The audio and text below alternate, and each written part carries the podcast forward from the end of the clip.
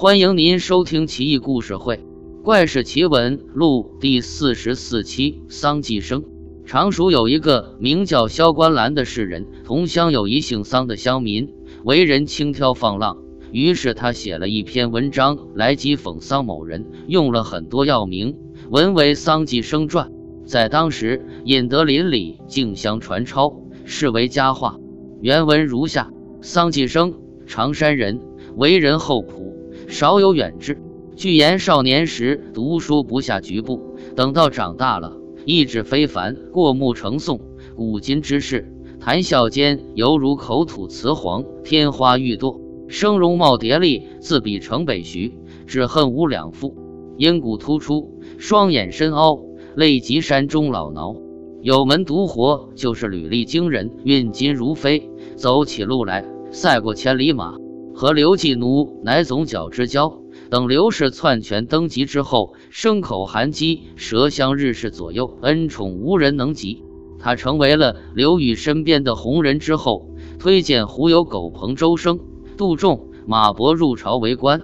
刘裕道：“尔等于我，好比参灵苍竹之树，不可或缺。见到尔等。”朕不敢言，相见恨已晚。生对道，圣上英明。俗语有言，人以群聚，好比磁石碰上了铁针，琥珀相遇了石界。如果商用小人，又希望他们贤良有能，那还不沼泽里面寻柴胡，林琴树上摘桔梗了？刘裕大悦，平日里生与天竺黄道人密头陀研讨佛法，刘裕很喜欢。当时木贼起兵作乱。自号威灵仙，与当地的心仪钱胡相勾结，直犯天雄军。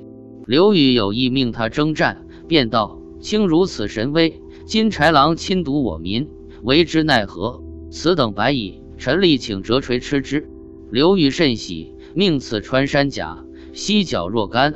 临行时又问何时当归，对曰：“蒙上恩典，半夏即回。”于是生亲率大军。乘海马攻贼，大战百合，乃不能胜。冥想许久之后，命士兵身负大黄，发赤箭。贼于是溃不成军，有被铁蒺藜绊倒的，有踩上滑石摔倒的，都被砍了首级。唯有先前投降的部分人独活。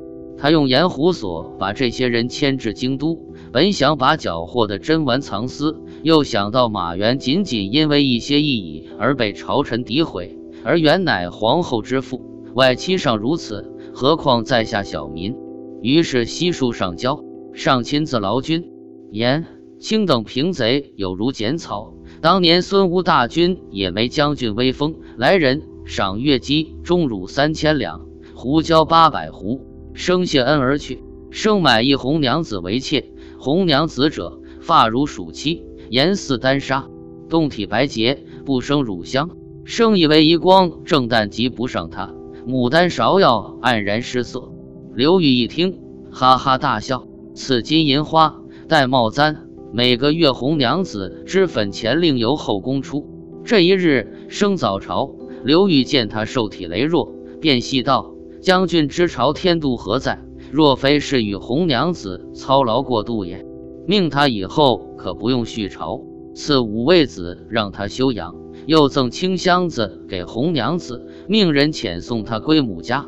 生日思夜想，每当秋风瑟起，他便生出无限感慨。这天晚上，他取出笔墨，写下：“牵牛织女别经年，安得鸾交续断弦？云母帐空人不见，水沉香冷月涓涓。泽兰憔悴主蒲黄，寒露初凝百草霜。不共玉人青竹中，珠玉柑橘自重阳。”派人快马鞭送红娘子，红娘子回师。兔丝曾负女罗织，分手车前又几时？修折黄花簪凤髻，揽将青黛找蛾眉。丁香漫比愁长结，豆蔻长寒别泪垂。愿学银中双时燕，庭屋头白净荷池。天门冬日晓苍凉，落叶愁景满地黄。清泪暗消青粉面，凝尘间锁玉巾上。十莲未嚼新鲜苦，红豆相看泪更长。镜里孤鸾身碎死，也粘合用蜜吕阳。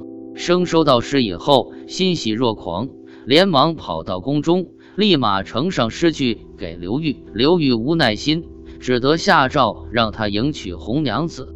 从此以后，生耽于酒色，再也不能防风，也不能抵寒，面似青皮，手比干姜，头似白头翁。